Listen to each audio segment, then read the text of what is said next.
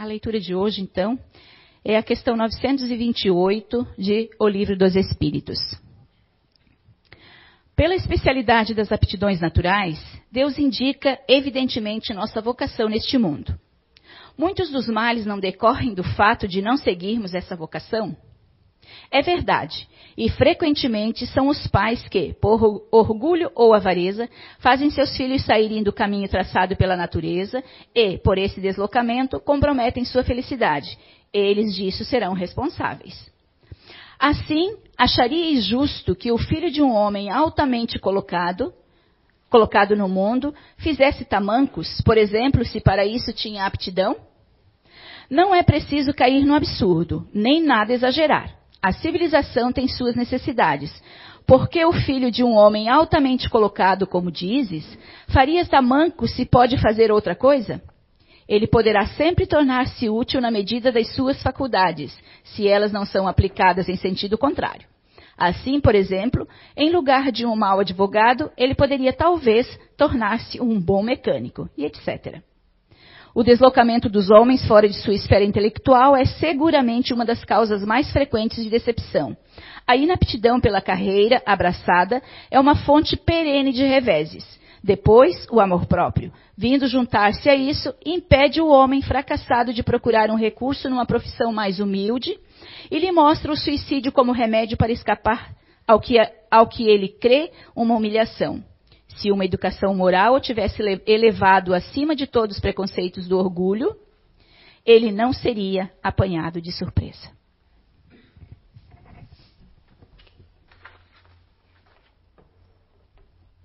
Boa noite a todos. Sejam todos muito bem-vindos, né? Que a paz do meio Rabi da Galileia possa estar com todos nós nessa noite. E a todos que estão pela internet também. Bem, é um tema um tanto assim, vamos dizer, é, além de difícil, com muita profundidade. Né? Falar de conhecimento é até, eu acredito que eu, eu até me sinto agora, depois que, quando a gente pega o título, né, que a, a comandante aí maior do CIU, que é a Dona Eunice, né? Ela, quando eu peguei esse título, confesso que hoje, quando eu cheguei aqui para preparar isso aí, né, agora de tarde, e ainda bem que eu recebi umas inspirações, coloquei agora de tarde aqui no quadro, já perto das seis. Mas eu confesso que eu disse, meu Deus, o que é que eu fui me meter? Eu digo, onde é que eu fui me meter com esse título? Porque isso aí é um estudo para pelo menos uns cinco dias a gente ficar aqui dentro aqui, sair para almoçar, tomar café, voltar e realmente entender essa questão do conhecimento, né? Mas vamos lá, vamos ver o que é que sai. É, primeiro essa palavra ali, epistemologia, né? O que seria essa palavra epistemologia? Muitas pessoas usam nas línguas, nas palavras, a epistemologia das palavras e tal. Mas ali quer dizer que é a ciência da ciência. Ou seja, é o cerne do conhecimento, é a ciência da ciência. A, a, a epistemologia, ela, ela, estuda a questão dos, das hipóteses, do que realmente faz parte do conhecimento. Já a palavra conhecimento, ela deriva do, é, de, do, do latim, né, da, do termo é, cognoscere, né? E esse termo cognoscere vem também de um outro radical que também é do latim, do grego, que é o gnó, né? que é G-N-O, gnó, que no grego antigo quer dizer gnose. Gnose quer dizer conhecimento. E o, a, o cognoscere quer dizer ato de conhecer. Então, no latim, ela tem essa, essa questão de cognoscere, né? que é do conhecimento. E isso tudo são coisas muito antigas que a gente usa até hoje, né? Você vê que até hoje nós usamos, de certa forma, todas essas influências. Isso já serve para a gente parar para pensar. Quer dizer que um conhecimento, ele pode nos influenciar sim. Muito, muito, muito. Não é? E aqui eu trouxe para vocês, resolvi trazer aqui um, um resumo do resumo do resumo, que é a questão do inatismo, que está dentro do racionalismo. Eu coloquei ao contrário, em vez de colocar o materialismo em cima e o racionalismo também em cima, eu coloquei, porque eles são antagônicos, né? Tem um X aqui e tem o, o símbolozinho do, do antagonismo. Isso aqui vai me atrapalhar. Obrigado. Então, o inatismo é antagônico ao empirismo. Veja bem, o que, que acontece? Aqui no racionalismo, vamos falar primeiro do racionalismo, do inatismo, né? Inatismo quer dizer que é inato. A primeira ideia do inatismo surgiu de Platão, tá? Platão, ele, a ideia que ele trouxe do inatismo é que tudo que nós somos já está dentro de nós quando nós nascemos. Platão tinha a ideia de que está dentro da alma. Então a gente traz isso. E quando Platão diz que está dentro da alma, o que é que tem em pano de fundo que Platão acredita? Na reencarnação.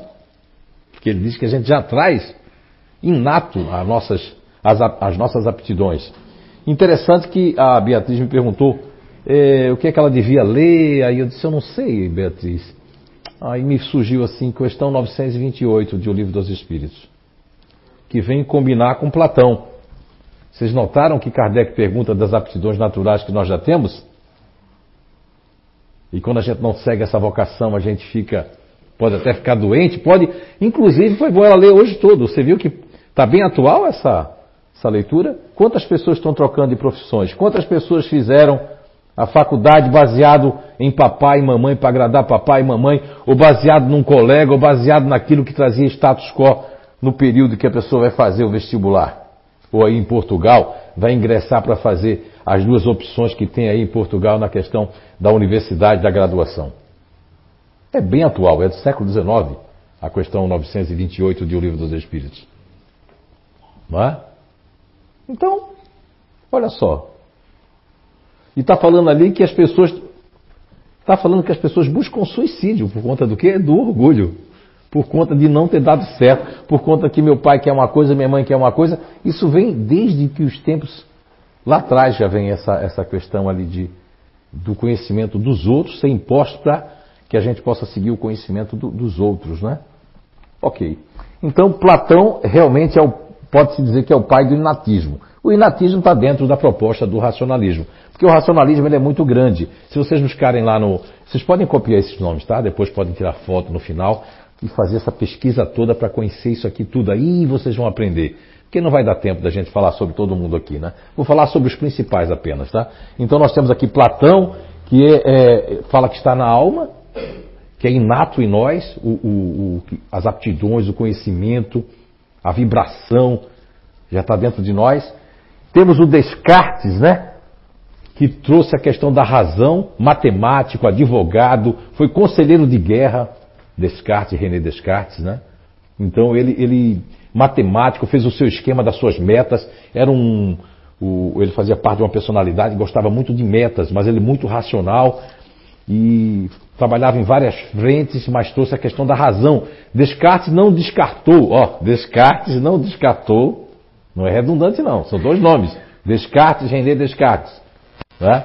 não descartou a questão de Deus, de natureza. A única coisa que ele foi realmente muito sábio e que depois Kardec e o Espiritismo vem trazer no livro dos Espíritos, em A Gênese, é que existe uma questão racional, existe uma razão, que não existe os milagres, não existe o, o sobrenatural. Isso é fantástico, mas quem plantou essa ideia, mesmo sem ser espírita, era inclusive, não, é?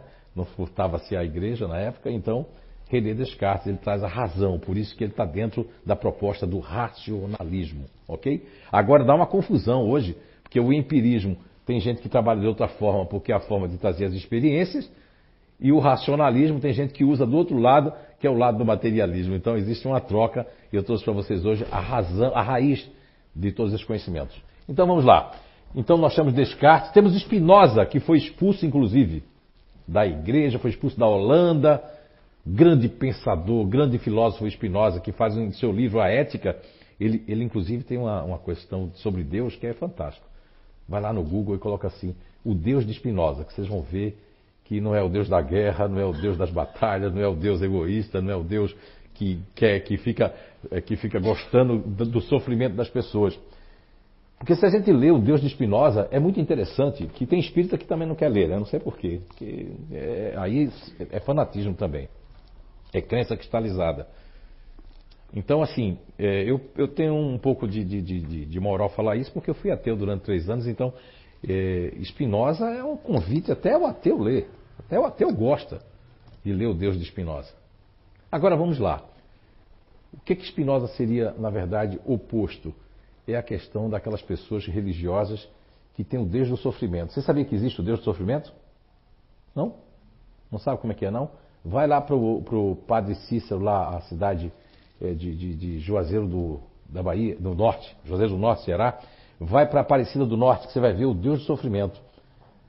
Deus, eu prometo, eu prometo que eu vou subir as escadas lá, eu vou subir lá o, o, Morro da Conceição, que é lá em Recife, eu vou subir o morro não sei de onde, Morro da Santa, que fica lá no. Morro não sei de que foi, eu vou subir.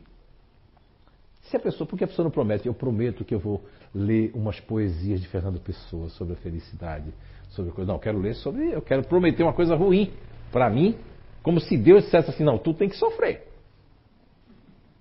Não existe isso. Por isso que eu recomendo a todo mundo aí que leia o Deus de Spinoza, coloca lá na internet aí, que, né, no Google Lit, que eles vão dizer para vocês. Agora, depois de Spinoza nós temos o Leibniz, que aqui não vai dar tempo de falar do Leibniz também, é um autor do racionalismo. E aí eu coloquei aqui Kardec. Aí tem espírito ali que vai dizer discordo. Kardec não é da, do, não está dentro do racionalismo. Está sim, porque eu estou falando aqui das ideias inatas, do inatismo. Então o inatismo está dentro de Kardec. E onde é que está dentro de Kardec? Olha, tem um capítulo, é, que é o capítulo da, da pluralidade das existências em O Livro dos Espíritos, e aí no item 9, que começa na questão 218 e vai até a questão 221 de O Livro dos Espíritos, Allan Kardec pergunta na questão 218, é? se nós aqui, todos nós, né? Todos, é, a gente tem como, é, como é, nos lembrar, recordar de alguma coisa, de, dos conhecimentos que nós tivemos nas existências passadas. A resposta da espiritualidade é que é que, olha, a gente pode ter uma ideia vaga, e eles respondem para Allan Kardec na questão 218 que essa ideia vaga pode ser chamada de ideias inatas. Olha só. Então, para o espírita aí incauto que, que não estuda, também o Espiritismo, Kardec, a questão 218 a 221 está dentro das, do inatismo, que são das ideias inatas. Porque quando Platão lançou o inatismo, que é uma questão de que você está dentro de você, que é inato, ele lançou também que estava na alma, que era uma coisa que precedia, inclusive, o corpo. Olha só. E lá, no livro dos Espíritos, né? Está lá, ideias inatas, 218 a 221, que fala sobre essas ideias inatas que nós trazemos de uma forma vaga, mas nós temos, inclusive, quem é que já teve aqui um déjà vu de estar tá fazendo aquilo de novo, mas não sabe quando fez? Levanta a mão, bem alto ali. Olha aí. Ó. Muito bem. Isso pode estar ligado à questão dessas ideias vagas que fala a resposta da questão 218 de O Livro dos Espíritos. Então, depois nós temos aqui falando, é, vamos falar aqui de, do, da oposição, né? Já ouviram a questão de oposição? Oh, que horrível. Não, não, não. Desculpa a palavra. Ai, não. Os opostos, né? os antagônicos, vamos colocar assim. Que é o empirismo, que baseado no materialismo, ou seja, Começou porque o nome de Aristóteles está para cá? Porque Aristóteles, que é, é, considerado o pai da lógica, não é? discípulo de Platão, estudou com Platão, só que ele discordou completamente depois que saiu da escola de Platão. Veja que a academia de Platão, olha, foi a única academia no mundo que durou 800 anos. Já pensou uma escola, uma academia durar 800, 800 anos? Não é? Aí você vai dizer assim: há uma diferença muito grande entre Platão e Sócrates. Qual é a diferença? Sócrates era um sufi, ou seja, tava, ele era filho de uma parteira, ele não tinha uma condição mais, mais pobre. Platão era filho de aristocrata. Olha, dentro daqueles 30 tiranos que depois da guerra com Esparta, dos 30 tiranos, um deles era tio de Platão. A família de Platão tinha muito recurso, tanto que Platão foi ter com Sócrates durante quase 10 anos por que Platão foi estar com Sócrates durante 10 anos?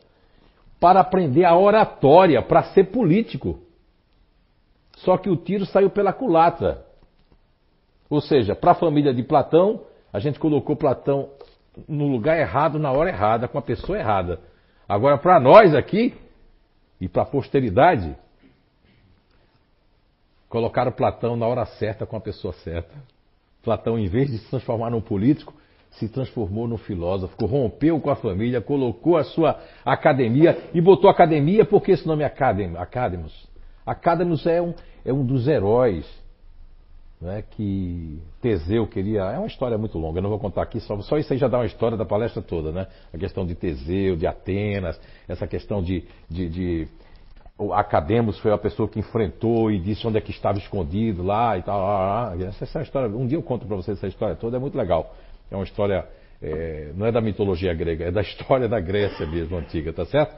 Mas, então, a Academia de Platão durou 800 anos. Só que Aristóteles, né? Ele, ele foi considerado pai da lógica porque ele não acreditava nesse negócio da alma e nem queria, ele queria dizer que tudo era uma questão de empirismo. Então, um dos pais do empirismo, na verdade, é Aristóteles, que é considerado pai da lógica e que também eu gosto muito de muitas coisas de Aristóteles. Eu não vou ficar com, com porque ele não é do lado de cá, porque isso aí é a questão de partidária, isso aí é horrível. Isso, não, isso divide. Tudo que divide não é em nome do amor. Tudo que faz ficar com ranço, ou com raiva, ou com mágoa, não é em nome do amor, ok? Então Aristóteles é as experiências sensoriais. Tudo começou lá, porque depois teve gente que pegou. É assim que a gente faz com conhecimento. Pegou, que é a informação, aliás, não é nem conhecimento, as informações de Aristóteles. Aí teve, eu não vou falar de Alhazen, de Avicena, mas aqui eu vou ter que falar do John Locke, que não é o Locke, irmão de Thor, não, do filme, não. Não pense que é isso, não. Tá? Toda semelhança é mera coincidência. Não estou falando do Locke, lá do, irmão do Thor, né? Não, não, não, não, não. Ah, o Locke, estou falando aqui, é o John Locke. Esse homem, o que ele influenciou no materialismo, na psicologia, tanto que tem uma pergunta de Allan Kardec, que quase, as pessoas não, quase não comentam sobre ela. É raro alguém no Espiritismo, pelo menos a gente está estudando aí há. Não, não, dizer que estudou mais de 30 anos, não pode, né? Senão seria um bebezinho estudando. Mas, olha só, eu não vejo ninguém falar da questão 145 de O Livro dos Espíritos. E eu não vou falar sobre ela não para poder vocês pesquisarem. Fala sobre psicologia, fala sobre enganos da psicologia. Questão 145 de O Livro dos Espíritos. Agora vejam bem, John Locke influenciou tanto que ele influenciou esse homem aqui, que eu posso dizer que esse homem influenciou toda a Inglaterra, as igrejas estarem vazias e muito ateu na Inglaterra. Porque assim, são dois autores, um escocês e outro inglês, mas olha só. É, não, o escocês é o Francis Duke Bacon, aqui. Esses três estão de vermelho, se vocês entrarem na internet, vocês vão ficar assim, ó. John Locke trouxe o mito da tábula rasa. E o que seria a tábula rasa? A tábula rasa era, um, era uma madeira que tinha na, na velha Roma, na Roma antiga, para escrever, para os escribas escreverem nessa, nessa tábula rasa. É uma tábua rasa, que é claro, muito fina, para fazer a escrita. Então veja bem, o que é que faz o John Locke? Fala da tábua rasa, a psicologia pega a tábua rasa, entra todas essas informações gerando um conhecimento de que a criança até os sete anos ela não tem nada, personalidade nenhuma, está criando a personalidade. Isso foi tudo do mito da tábua rasa. Veja como algo pode influenciar décadas, gerações. Quando eu falo décadas, gerações, eu já lembro do geocentrismo, que é aquilo que era a Terra, era o centro, isso principalmente, que era o centro, ó, isso uh, na idade, a Terra era o centro do universo. Os planetas, o Sol, tudo orbitar, tudo estava em. A Terra era, o, era a estrela do negócio. Quantos anos durou isso aí? Quantos anos durou isso aí? Saúde. Copérnico mesmo sofreu por conta disso. Quantos foram para a fogueira por conta disso. Aí, quando nós falamos de conhecimento, tábula rasa, é que a, a, a primeira ideia de, de, John Locke, a primeira ideia de John Locke é que é a seguinte, que a pessoa, o bebê, o bebê é igual uma folha em branco. Tábula rasa quer dizer uma folha em branco. Não tem nada. Nada. Isso vai totalmente, ó. E esse daqui, eles, esse daqui, mas olha, acaba com Platão Descartes. O maior inimigo deles aqui é esse aqui, ó. Eles querem, eles tiveram que desfazer, porque é assim que as pessoas fazem quando querem acabar com o conhecimento que é verdadeiro ou que elas estão, elas têm um antagonismo. E eles fizeram o seguinte, ó. Atacaram esse daqui e esse daqui. São os mais atacados por esses materialistas aqui.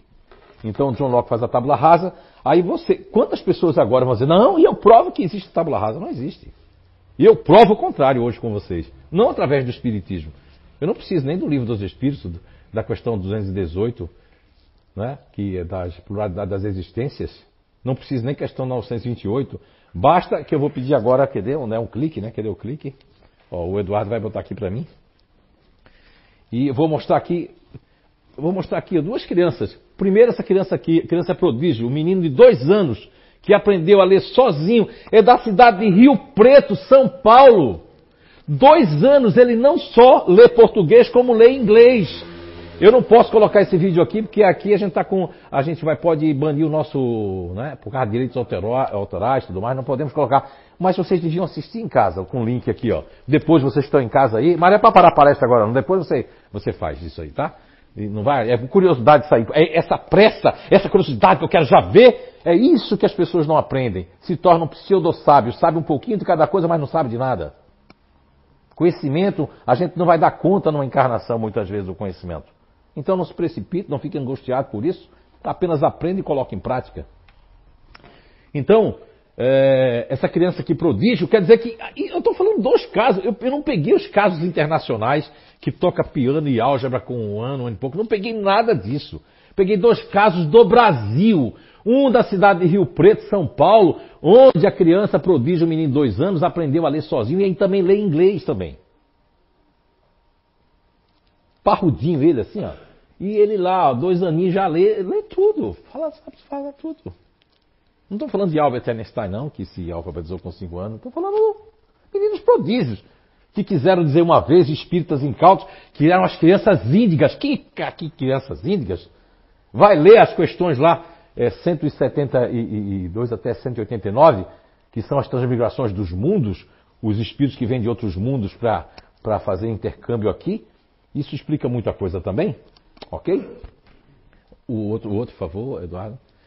E esse aqui é fantástico, lá de Chique Chique, na Bahia, na beira do Rio São Francisco, alto sertão baiano, uma criança de 4 anos fala inglês fluentemente, lê tudo. E a pronúncia, o que o pessoal fica assim é com a pronúncia. Não tinha como ter aquela pronúncia. Ele ganha de mim na pronúncia do inglês. E de muita gente aqui. Vai lá ver esse vídeo depois. Não é agora não, já falei para não ver agora em casa. E você vai ver lá que é, essa criança aqui, esse menino baiano, que é o Emanuel, né? O nome dele é Emanuel. Baiano, quatro anos, no supermercado, o pai tenta enganar ele lá com o rótulo, dizendo que aí ele diz todas as cores em inglês e diz o sabor.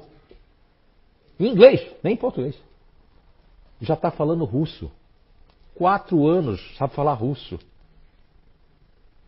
E fala o português corretamente, o inglês corretamente, e ainda está ele está falando, começou a falar russo. Então quer dizer que a tábula rasa Onde é que está a tábula rasa aí? Ah, mas eu não quero saber da alma, por quê? Porque todos esses aqui, eles querem desfazer-se da alma. A alma, no caso, eu também fui ateu, e a alma para o ateu é a mente, dentro da constituição do cérebro, dentro das células. Eu ia trazer uma pesquisa agora, de, recente americana, e com o pessoal do Canadá em inglês, assim, uma recente, que descobriram onde é que estaria a alma dentro do cérebro. Mas eu não trouxe porque não dá tempo. Só aquela pesquisa me daria ali umas, uns 35 minutos para explicar.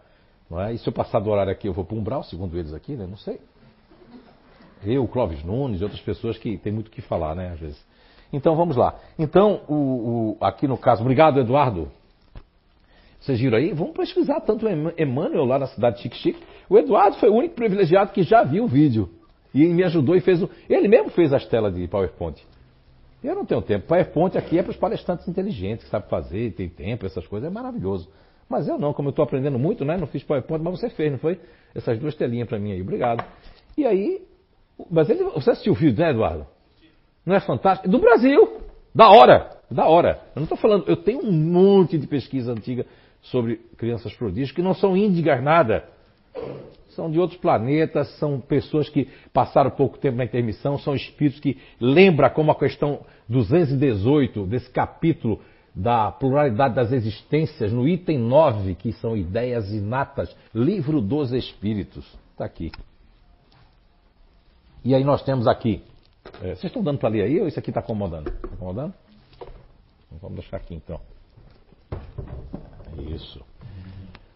Então nós temos aqui uh, a tábula rasa que é o John Locke. O John Locke não é o Locke do Thor, aviso de novo, tá? Viu, Miguel? Não pense não que é o John Locke, não, que aqui é outro aqui, é o, o inglês John Locke lá, tá certo?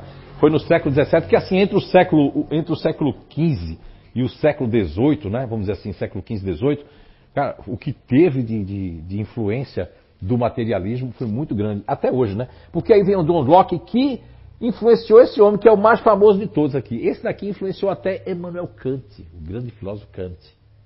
Então nós temos aqui o John Locke, o David Hume, nós temos aqui o Francis Bacon, né? E nós temos aqui o Guilherme de Ockham, o George Berkeley, o Hermann von Humboldt e o, temos o Ludwig, é, que é mais conhecido, o nome dele é esse aqui, é Wittgenstein. O Wittgenstein, que é do século XX, o Wittgenstein.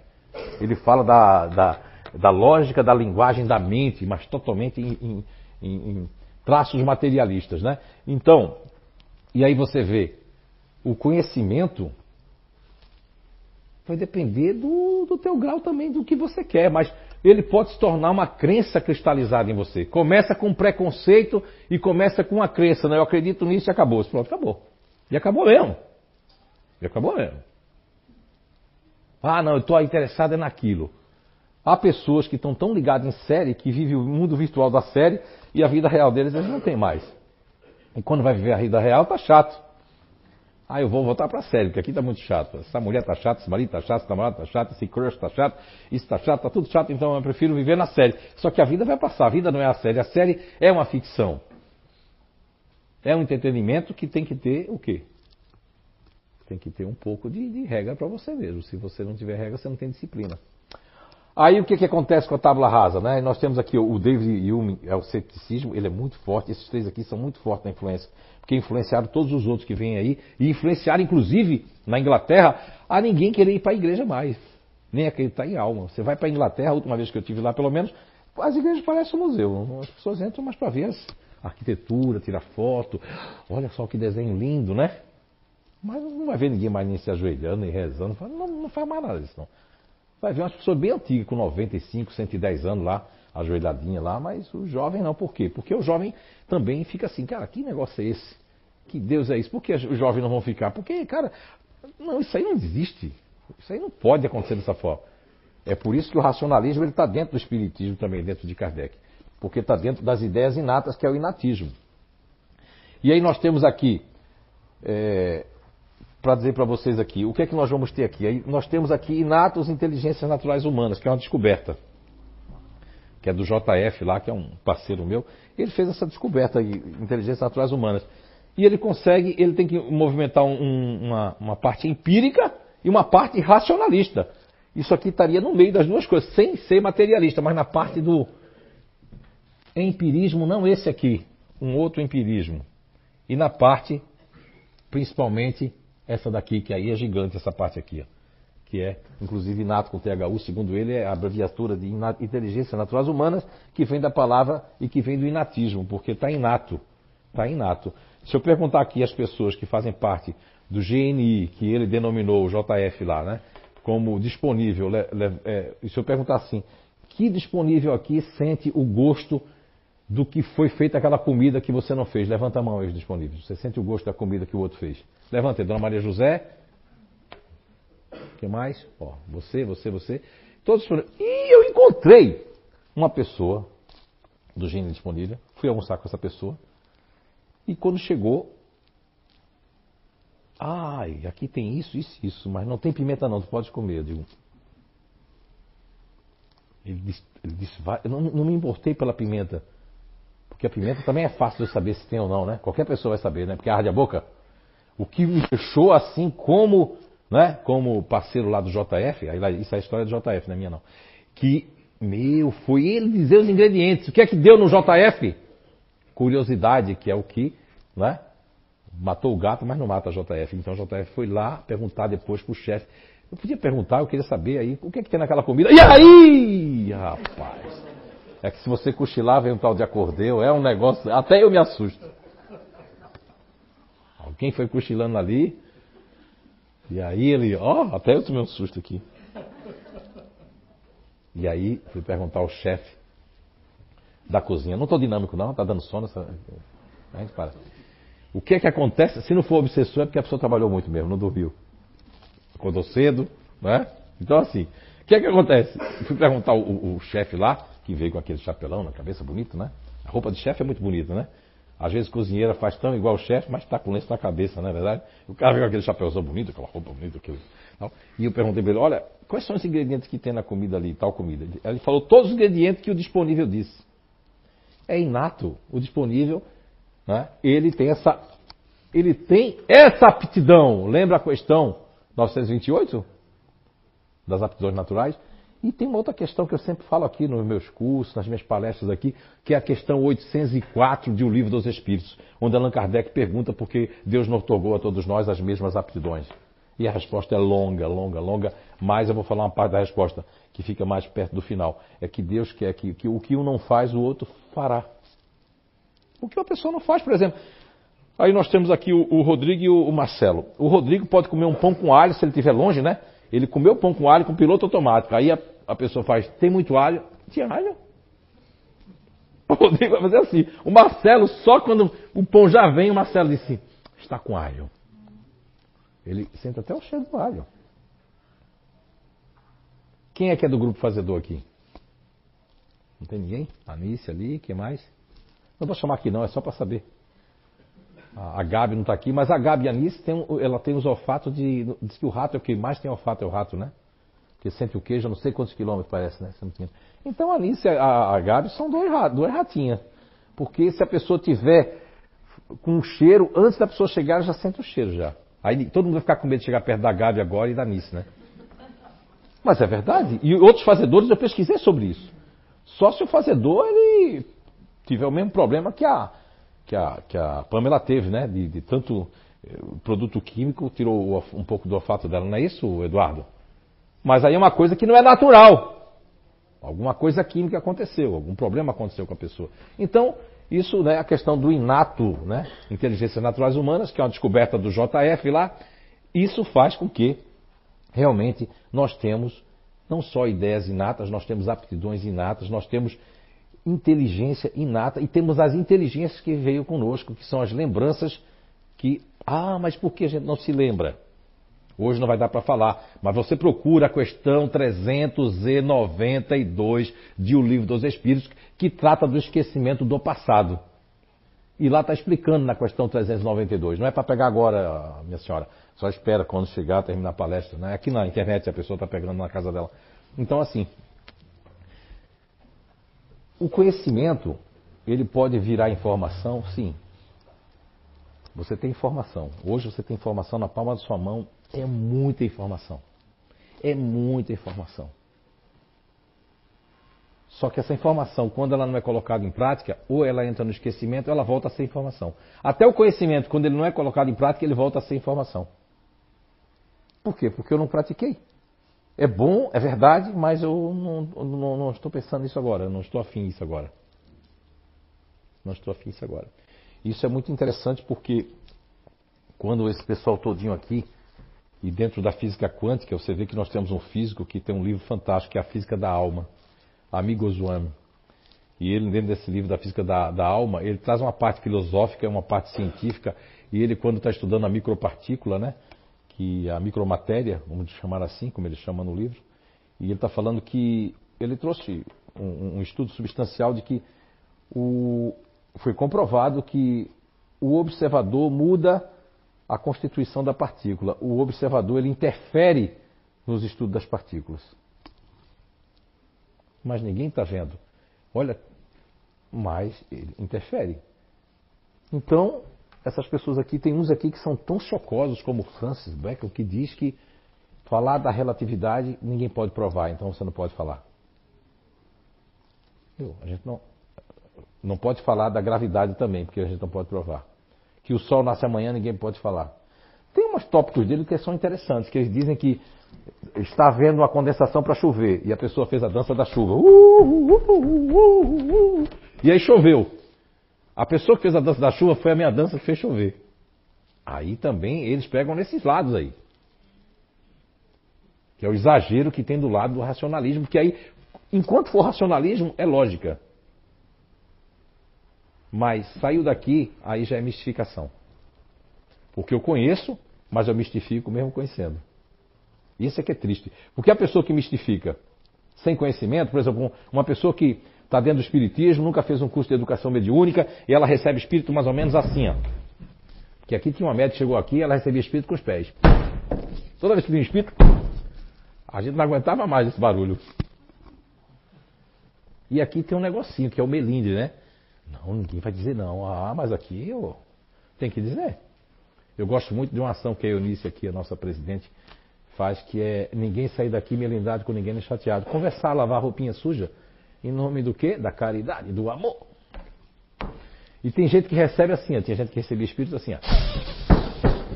Não sei se estava com falta de ar, cara. Que...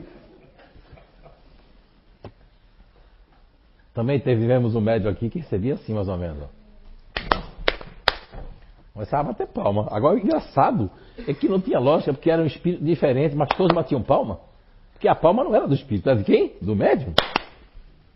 Isso era para chamar. Perguntei para o médico, mas por que bate palma? Para chamar. Aliás, não foi aqui, foi em Recife, foi lá na, no, na Espírita Chico Xavier. Para chamar.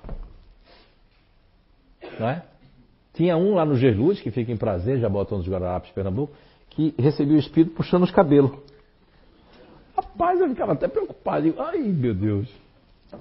Quer dizer, aí essas pessoas são perdoáveis, porque elas não fizeram o. o não, não, estudaram a educação mediúnica, não conhecem o maior, o maior tratado de, de, paranormalidade que existe até hoje, não foi ainda sobreposto, que é o livro dos médiuns. Não é? Totalmente compilado por este pseudônimo Allan Kardec, que é o professor Rivail, né? que estudou no método Pestalozzi. Veja bem, uma pessoa que não conhece, ele é totalmente do racionalismo. O próprio Pestalozzi, com sua escola em Iverdon, tratando de um conhecimento natural, ele, ele já sabia que tinha crianças que tinham habilidade com as mãos, com, com o movimento, com fazer, outras com o coração e outras com o racional. Pestalozzi, e Kardec estudou lá, foi monitor inclusive das turmas de Pestalozzi. E ele aos 54, 55 anos de idade, na meia idade, vamos dizer assim, na época não era meia idade, hoje pode ser considerado meia idade. Na época dele a pessoa já estava já com o pé na cova, com 50 e poucos anos, né? Então, que é que ele faz, Allan Kardec? Ele vai pesquisar, é convidado para um monte de lugares, não dá tempo de contar aqui, e ele se depara com essa questão dos espíritos, falando, dizendo coisas, respondendo coisas. Isso é interessante. Então, nós temos ali a questão do, da informação que é o conhecimento. E o conhecimento, aí o, o, o amigo Oswami, nesse livro, A Física da Alma, é muito interessante. Faz muitos anos que eu li. Eu nem sei onde é que está esse livro, se está aqui, se está aí, ele está. E a Física da Alma é interessante que ele faz uma, uma questão filosófica dentro do livro, com certeza baseado no, no, no, no Platão, que ele traz uma coisa assim, ó, que ele começa a, a, a articular dentro do livro, e se vários observadores estivessem juntos, o que, que aconteceria com a micromatéria, micropartícula? Se muitos observadores ficarem juntos para observar. Interessante essa pergunta, né? E dentro dessa pergunta da micropartícula, ele chega. Ó, aí é muito lindo isso aí. Eu não vou saber reproduzir como está no livro, mas vou falar o sabor das minhas emoções, dos meus entendimentos, que fazem muitos anos. Então, amigos homens, ele fala mais ou menos assim: que quando o homem ele se conecta com a, com a mente cósmica, com o universal, que seria o mesmo que Deus, ele se torna um criador também aqui. Ele muda a trajetória da história, ele beneficia a humanidade.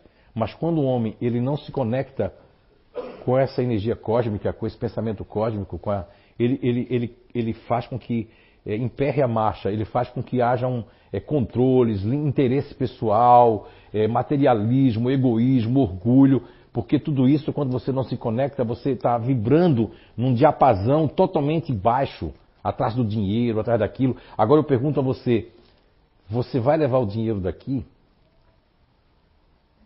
Você vai levar os teus bens, essas guerras, essas entre família, essa questão de eu tenho que me assegurar e depois aí vem um câncer e eu não seguro nada? Steve Jobs, que teve um, uma ideia fantástica de fazer uma, um sistema único, diferente de tudo, sofreu morte, aquela batalha, a história dele está lá, lá, no filme e tal. Mas ele, ele, no final da sua vida, ele disse, aquela, todo mundo sabe pela internet, um relógio de, de, de 3 mil dólares e um, e um relógio de 30 dólares marcava a hora igualzinho. Então, o que, que vale a pena você perder tempo com informações que não vão te levar a nada, ou você ficar cheio de conhecimento, é dali, é daqui, eu não sei nem onde atirar. Ainda chego para dizer assim, não, eu não tenho crença cristalizada. Tem. Eu, tenho, eu, eu, não tenho nem, eu não tenho nem como cristalizar uma crença, porque eu estou atirando para todo lado. Ou seja, eu não estou usando, estou usando algum desses conhecimentos em meu benefício, ou eu estou só aplicando para os outros. Porque existe o, o, o replicador do conhecimento que não tem. Ah, existe isso, Zé Araújo, sim. São aquelas pessoas que eu passo para você informação, faço o que eu digo, mas não faço o que eu faço. Eu tenho mensagem no Instagram, mensagem não sei aonde, mas eu estou vivendo esse conhecimento ou eu só estou colocando as ideias para os outros? Que, que eu faço com isso? E o que, que eu podia dizer mais para vocês sobre essa questão do, do inatismo e do empirismo? É que o empirismo, ele na verdade, ele tem é sobre a experiência. O empirismo é que você tem que comprar, é a constatação, o empirismo. Basicamente, para você saber, está baseado na constatação e você tem que provar. E não tem esse negócio de, de imaginação, é, de que você é uma coisa, por exemplo, aqui chega a ser até radical alguns autores aqui e filósofos dizem que você não pode provar que. Olha só, é, eles falavam lá atrás, né? Olha como eles influenciaram. Não pode provar que que o ar existe, e sim que o vento existe. Mas porque não tinha chegado ainda todos os estudos, né? Hoje o homem já foi. Tem gente que nem acredita que o homem foi fora da Terra. Diz que aquilo é montagem. Que esses satélites não estão em torno. Está cheio de lixo já em torno da Terra. O homem ficou um monte de lixo aqui na Terra, agora está emporcalhando todo o espaço daqui a pouco. E outra coisa, isso cai na cabeça, só infelizmente não cai na cabeça de quem faz isso, né? A pessoa, um dia desse caiu aí um negócio aí lá do, do espaço aí, caiu na, num local aí, né? Acho que não sei se foi no Brasil aí. Então, pense numa coisa que viver da experiência dos outros, ou viver da experiência de ouvir dizer, do conhecimento que não faz sentido na sua vida, você não vai pegar todos os conhecimentos.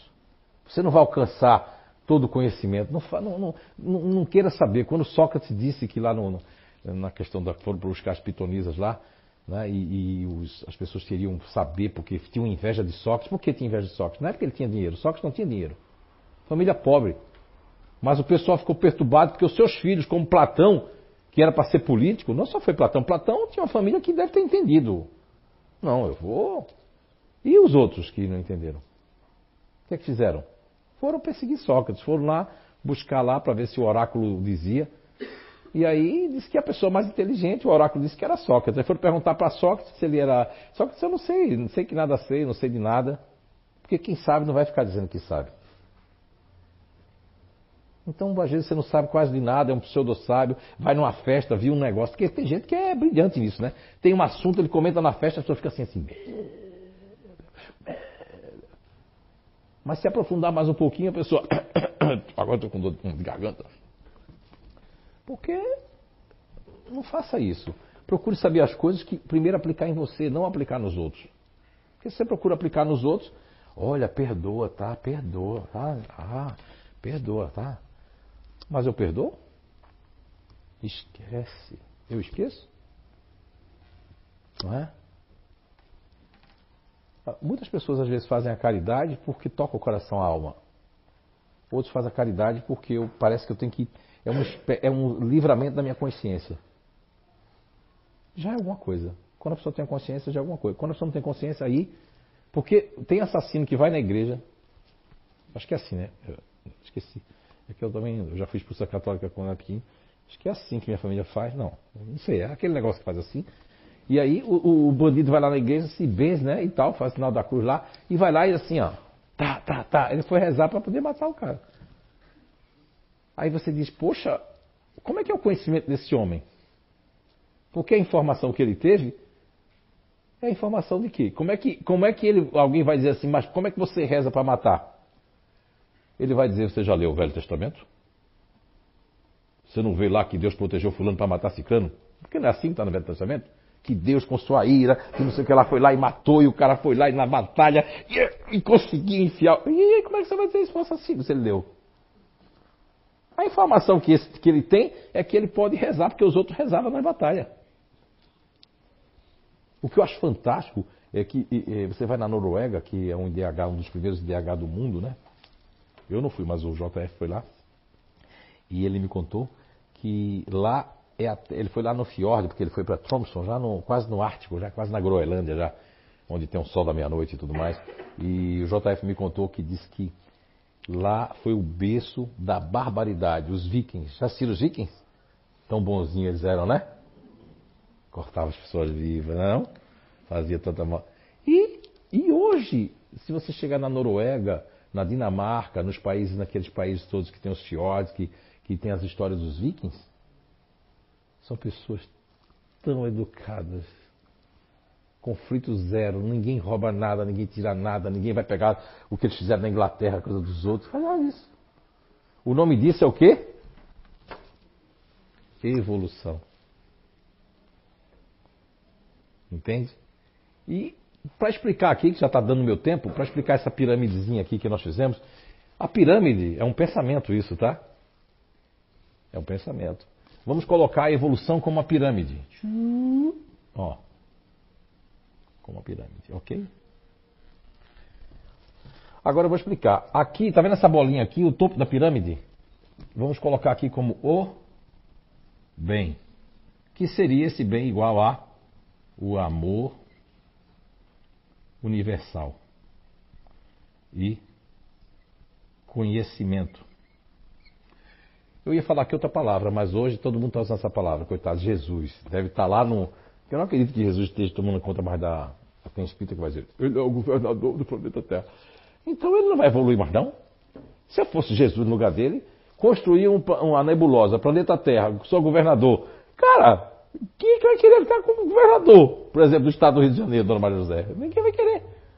Imagina o cara ficar governador do planeta cheio de, de problema. Eu evoluí, agora eu quero um planeta melhor. Então aí tem espírito que vai brigar comigo. Não, Jesus é o governador, ele está aqui. Não, você está aprisionando um espírito que ele é luz, então ele tem que.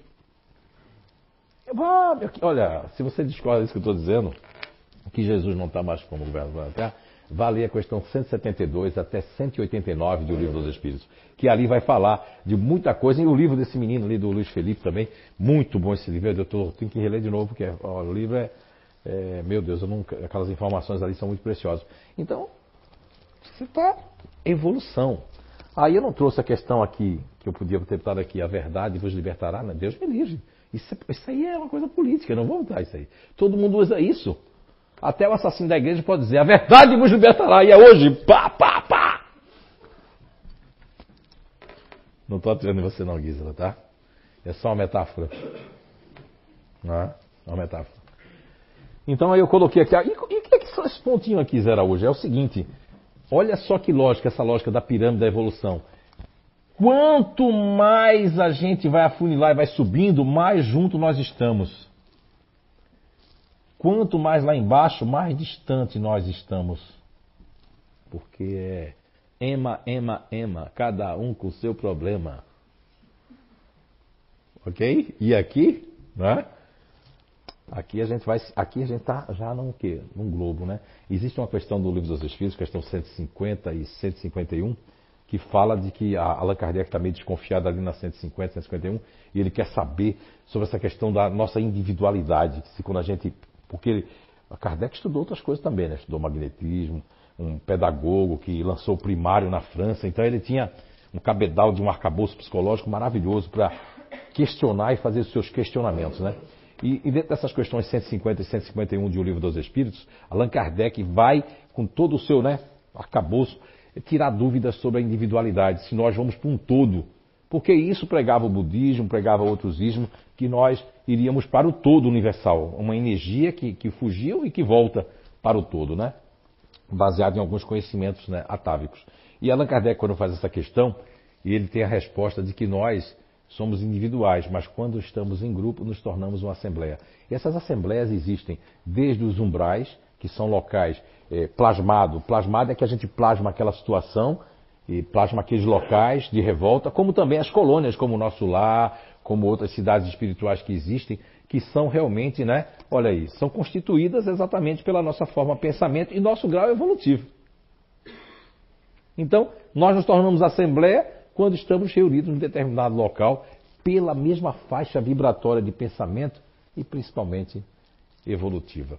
Então, uma informação, ela pode salvar uma vida, ela pode destruir uma vida, ela pode construir uma crença, ela pode construir um preconceito ou ela pode construir uma guerra, inclusive, uma informação.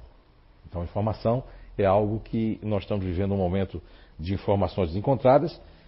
Não estou falando desse processo, não, porque eu não me interesso por isso, não realmente, porque eu tenho muito o que fazer. Cada um tem sua missão. Eu deixo isso para aqueles que realmente entendem né, dessas questões políticas ali. Eu fico, em nome do amor, amando tudo. Não importa se é, é do lado A, do lado B, do lado C, para mim são todos realmente, porque isso aqui é passageiro. Daqui a pouco a pessoa vem invertido. Sabe o que é vir invertido? Sabe o machista?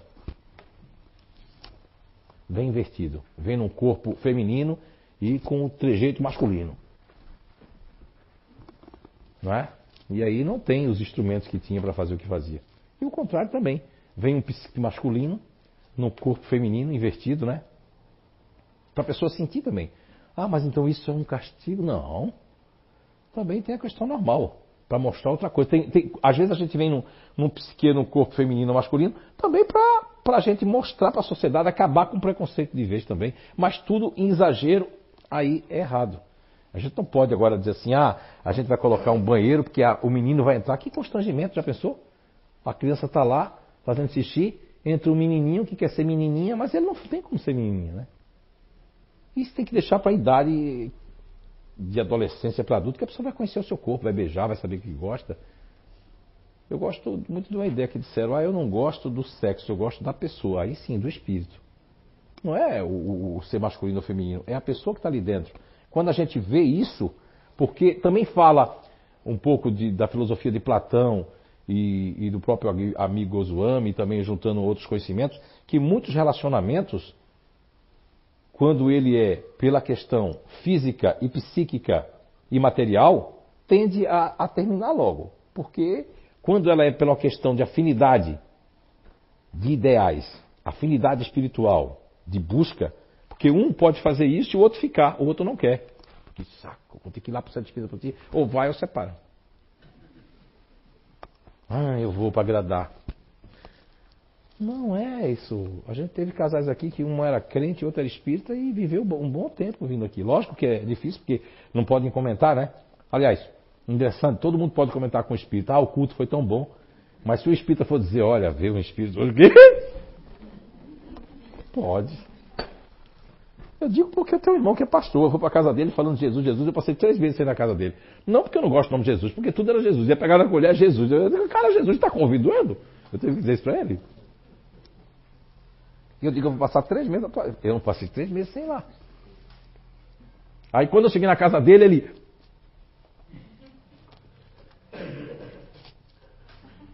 Parou, que eu não aguentava mais escutar isso, cara. Porque já tem no brasileiro que faz assim, graças a Deus, graças a Deus. Que graças a Deus? Deus, Deus não, Deus, graças a Ele, porque Ele deu a vida a gente, mas fica toda hora, graças a Deus, graças a Deus, graças a Deus. Isso é um jargão, não é? Se você vai assistir aquelas coisas lá que eu não vou dizer que tem criança aqui, né? Aquela coisa lá, nos Estados Unidos diz o nome, oh, my, oh God, God, God, né? Quer dizer, é um negócio, né? porque é um jargão que entra. Mas é verdade, é vício de linguagem, né? Tudo bem. Agora vamos falar aqui um, um pouquinho disso aqui. Então, que a gente olhar aqui a evolução, o, o conhecimento, a informação está dentro de cada um de nós. O que nós temos que perceber é que o que, é que eu faço com o conhecimento do Espiritismo, que estuda o meu espírito, o espírito, o espírito das pessoas, que estuda a vida depois da vida, que o budismo já falava, reencarnação não é uma propriedade do espiritismo, mas é um conhecimento que já existia, mas que ninguém fez o estudo que fez e que tem feito, que é dos espíritos. Por isso que é o livro dos espíritos. O livro dos espíritos. Ok? Porque tem pessoas que não foram esquecidas. Porque se não fosse, olha só, se não fosse Platão, quem é que ia conhecer Sócrates? Sócrates nem seria famoso. Dá para ver nos 30 diálogos de Platão, principalmente no livro A República, dá para ver que Platão, é porque é, Xenoventes, eu acho que é Xenoventes, que também escreveu sobre Sócrates, e tem mais três que eu vi na Biblioteca de Atenas. Eu não, JF, né?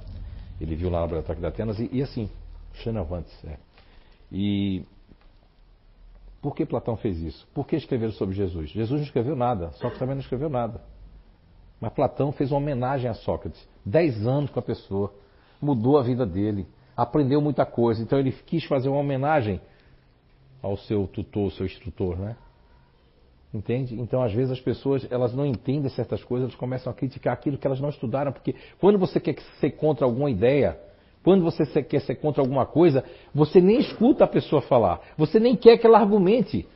E se você for ler o livro A República de Platão, você vai ver que a grande questão que Platão até diz que é, é sagrada a dialética. Dialética, que ele quer dizer diálogo. Porque o diálogo é uma coisa saudável. Mesmo que as pessoas tenham time de futebol diferente e tudo, mas o diálogo, até no relacionamento, em qualquer lugar, é o diálogo. Quando não existe diálogo, não existe mais respeito, não existe mais afinidade. Se duas pessoas vivem muda dentro de casa, né, e precisam de chamar uma turma, quem é que a gente chama esse final de semana? Ai, estou enjoado daquelas ali. Vamos chamar quem, quem mais aí? Tens algum amigo de infância? Não. Vamos chamar, porque eu preciso chamar um monte de gente para poder, porque eu não quero ficar sozinha contigo, eu não quero ficar sozinha contigo. E o que é isso? Falta de quê? De diálogo. Diálogo. O diálogo é muito importante. Ah, mas eu não estou afim de conversar. Mas é o diálogo. Então, Platão é um filósofo que eu tenho assim, não, eu não tenho admiração, nem tenho essa questão de, ah, Platão, não, não. É lógico, é preciso. E o que eu trouxe para vocês aqui, das crianças prodígios, é que as crianças trazem já isso dentro de si. Não é? Eu tenho aqui, eu acredito que ela já disse isso em público, né, Flávia Ribeiro? Eu posso dizer, né? Olha aí, eu fiz uma, o, o, JF fez uma descoberta que ele falou para mim, ele contou para mim, JF, que você, é, quando teve a gravidez do Miguel, que está aqui, né? Você ficou com uma pasmaceira danada, né? Pasmaceira, para quem não entende, é do Nordeste. É uma vontade de sentar tão grande, tá me dando, uma leseira. E ela estava grávida, só queria ficar sentada, não é? Tem gente que fica assim não está grávida, não, tudo bem. E ela, quando ficou grávida do Gustavo, né? Que faz parte da inteligência ativa, que é a descoberta das inteligências naturais humanas, no ventre, o Gustavo já fazia assim, empurrava ela. E ela tinha que fazer as coisas, não foi assim que você contou? E ela tinha que fazer as coisas, foi assim. Não é? Não foi, Léo, assim também? Aí o que, é que aconteceu? Quando a criança está lá, porque essa família ela se conhece, o filho sabe o grupo de inteligência, ela tem um grupo, né? Você tem outro. E só tem ele ativo, né? Ela levou lá para o JF diagnosticar qual era a inteligência dele com. Tinha cinco anos, seis anos, né? Ele com seis anos, ele fica assim, vamos, vocês são muito devagar, vamos, vamos, vamos, vamos, vamos. Seis anos. Não é porque ele é uma criança prodígio, é, é porque ele é dessa. A, Anice foi assim com seis anos. Com nove anos, a Anice tomava conta da família. Ah, Gabriele Lana, que está hoje, né, vai ganhar muito bom nos olhos, está na sala das crianças. Se você for passar das crianças, ganha muito status lá no. Na, ganha até um terreno lá, tá vendo? Por isso que o pessoal está tudo agora indo para a sala das crianças. É? E o que, que acontece? A Gabriele Lana é trigêmeas. Foi a última a nascer. Então, se ela foi a última a sair da barriga da mamãe, das três, quem é a mais nova? Não seria ela? Ela é a mais velha de todas. Ela, inclusive, deve ser a mãe da Letícia e do pai que vive em casa. Por quê? Por quê? Porque já, ó, o Gustavo com seis anos, as suas férias foi boa? Não. Por quê? Porque o Gustavo estava mandando em você com seis anos, foi? Meu Deus, vamos fazer logo isso aqui! Foi assim, Flávia? Foi. É. Mas aí por que não foi? Porque ela disse, meu Deus, mas como é que essa criança dá? Que isso? É? Eu sou a mãe, você é o filho. Mas ele não entende isso, ele não está fazendo isso de propósito, ele está fazendo isso porque ele é dessa inteligência ativa. Já o Miguel, a Flávia vai falar com. A Flávia é da inteligência emocional, né? A Flávia, filho, não sei o que, não sei o que lá, o Miguel. Aham, uhum, aham. Uhum. O Miguel só está com o piloto automático, ele está longe. Eita, o que, é que eu vou jogar depois? O que, é que eu vou fazer? Quer dizer, aí, coitado, e a Flávia, filho, você está escutando que a mãe disse? Depois ele vai lá perguntar: o que, é que tu falou? É normal. Aí tem muita informação errada. O Miguel tem 12 anos, né, Miguel? O Miguel, se for consultar com qualquer pessoa do conhecimento errado que veio aqui da tábula rasa, ou como esse conhecimento aqui, ó, que, que eu vou colocar para vocês aqui, que, ah, nem vou colocar. É. Deus me livre, tá até, vou, vai cair até o lápis da mão. Jamais ouviu falar. Quem ouviu falar vai levantar a mão, tá? T-D-A-H. Quem já ouviu falar? Levanta a mão. Isso. Ah, tem gente que não ouviu falar. É a sigla TDAH, a sigla aportuguesada, que quer dizer transtorno de déficit de atenção e hiperatividade. Ou seja, eu já seria internado, né? Como eu também já fui por causa da mediunidade com 15 anos, quase internado na psiquiatria, mas o TDAH, uma pessoa como eu, que era aquele filme Pestinha, vocês já assistiram já? Isso era eu, era um demônio, já quebrei as pernas. Meu Deus, minha mãe, eu acho que não sabia nem o que fazer comigo, eu acho que ela queria que alguém levasse. Né? Mais como ela é emocional, assim, com o filho, porque eu fiz de tudo sem pensar, olha, tudo, tudo, tudo. Não quero nem contar os sapos que eu abria para fazer pesquisa, tudo e tudo. Eu era um pesquisador. Não é? Eu queria, acho que eu queria ser biólogo quando era pequeno. E aí, agora esqueci o que eu ia falar. Hã? TDAH, né? Ah, TDAH, sim. Eu seria o hiperativo aí. Agora veja bem, se o, o, o Leon Eisenberg, que é um. Olha só como um conhecimento errado pode. Ele não matou tanta gente como Hitler, mas quantas crianças aí estão afastadas das escolas usando isso como leito ou acreditando que tem TDAH? Porque o Miguel, o Miguel e, por exemplo, o, o, Rodrigo Zanluca aqui, me permite ali, ele deve ter mais de 30 anos, né? Deve, ser, deve ter mais de 30 anos, com certeza, não vou dizer a idade dele. Mas ele com mais de 30 anos, e as pessoas que aqui estão aqui olhando para mim assim, ó, mas já estão viajando, né? Ah, né? Se for também dizer, vai dizer que você tem TDAH. Porque toda pessoa que não fica presente o tempo todo é normal, porque só fica presente quando é interessante. Quando o, J, o Zé Araújo faz alguma coisa, eu fico ah, presente. Aí ele fica meio assim, morno, eu vou lá e volto. Normal isso aí. Só que para essas pessoas que queriam construir ó, o interesse pessoal queriam construir, vender, fazer tudo isso. Como agora mesmo na China, né? Uma pessoa mandou para mim que está havendo já uma nova doença agora lá na China. Estão criando mais um em laboratório, será? Não sei. Como é que eu vou dizer uma coisa que eu não sei? Eu vou julgar. Mas a pessoa pega aquilo, já passa para a família, já vem de novo, já se protege, agora é máscara aí. Tem gente que está tão louca que já põe a máscara, o negócio está na China, o laboratório nem botou ainda no avião para infectar ninguém, né? Não escolheu ainda qual o lugar que vai, que vai mandar se vai mandar para a Ucrânia, se vai mandar para o Brasil, né? Aí a pessoa já está, a pessoa já tem gente que já teve até um ataque cardíaco e já morreu com a informação. Olha como a informação é uma coisa perigosa. É? Quando, quando mandaram para mim, eu digo, hum, aí eu fui, aí eu, depois eu vi no ah, na internet, é na China, mas ninguém pode dizer julgar. Mas tem gente que já está dizendo assim, eles estão querendo acabar agora com boa parte. Nem tudo se deve acreditar, mas nem, nem tudo se deve dizer que não existe. Tá certo? Ok? Então era isso que eu tinha para dizer para vocês. Que Papai do Céu abençoe todos vocês e que aprendam uma coisa. Conhece, informação transforma em conhecimento. Conhecimento transforma em evolução. Mas o conhecimento que não é praticado, ele volta a se tornar informação e a gente volta para o mesmo ponto, para o mesmo diapasão que estávamos, estacionamos. Então, um beijo no coração de todos e que vocês tenham aí um bom resto de noite, que possam cada vez mais praticar o conhecimento e evoluir, que isso é o que nós temos que fazer aqui na Terra. Obrigado.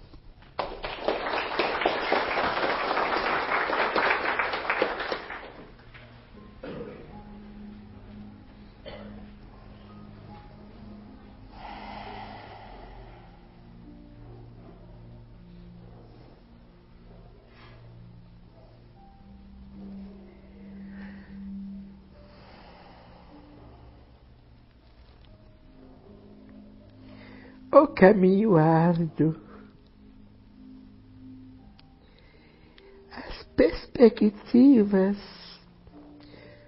dos andarilhos terrenos em busca da autoafirmação distancia-se da sua própria evolução em busca da constituição familiar. Roga-te, os filhos, a impressão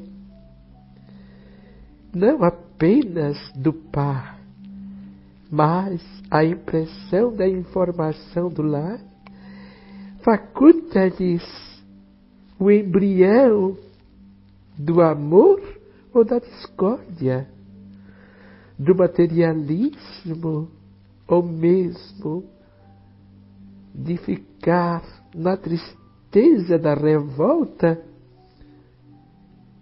Em minhas, nas minhas épocas, as chineladas, os cinturões, as cintas se faziam gemer em nossos corpos. A ignorância do lar fazia-se robusta no desespero do amor dos pais em suas ignorâncias com a moral e a perseverança. Fazia-nos crescer. Nessa modernidade, relega os pais aos aparelhos eletrônicos, fazendo-lhes a educação se obstruindo do diálogo, do amor e do afago, fazendo com que a criança se torne um ser vão, desligados, nos impropérios da perda do tempo precioso, onde brincar ao ar livre se tornou tão perigoso, pois o caminho terreno os andarilhos do bem nos lares, nas casas, dos educandários, que possam todos aprenderem o conhecimento que alerta, que faculta o bem, o amor, que a tudo conserta. É muito pouco tempo terreno, pois incomensurável é a dor do que, dos que partem, deixando os rebentos que nem na solicitude espiritual não mudam, continuam igual. Pois rogo-te, em nome dos que partiram, age no caminho terreno, busca o amor a paz e sentirás pleno.